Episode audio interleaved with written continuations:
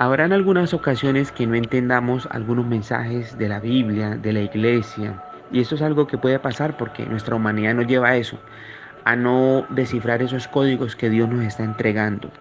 Y así le pasó a los discípulos de Jesús. El Evangelio según San Juan en el capítulo 13 nos cuenta que el apóstol Pedro protestó que cómo era posible que Jesús le fuera a lavar los pies. Pero Jesús les dice, ustedes en este momento no entenderán algunas cosas, pero más adelante las van a entender. Le estaba diciendo que cuando viniera el Espíritu Santo les iba a mostrar todas estas cosas. Les iba a descifrar esos códigos que Jesús estaba entregando y era el servicio.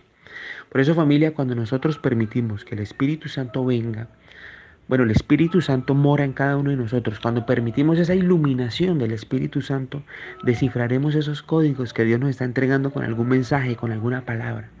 Por eso si nosotros meditamos en el mensaje que recibimos en la iglesia, en esa cita bíblica, la leemos y volvemos y la leemos, la estudiamos y después en oración le pedimos al Espíritu Santo la iluminación, es como sacaremos la esencia de la palabra, lo que Dios nos quiere hablar. Por eso familia, lo importante que es la oración y la intimidad, estar a solas con Dios, tener ese encuentro para que así podamos descifrar esos códigos del reino que Dios nos quiere entregar. Feliz día familia, muchas bendiciones.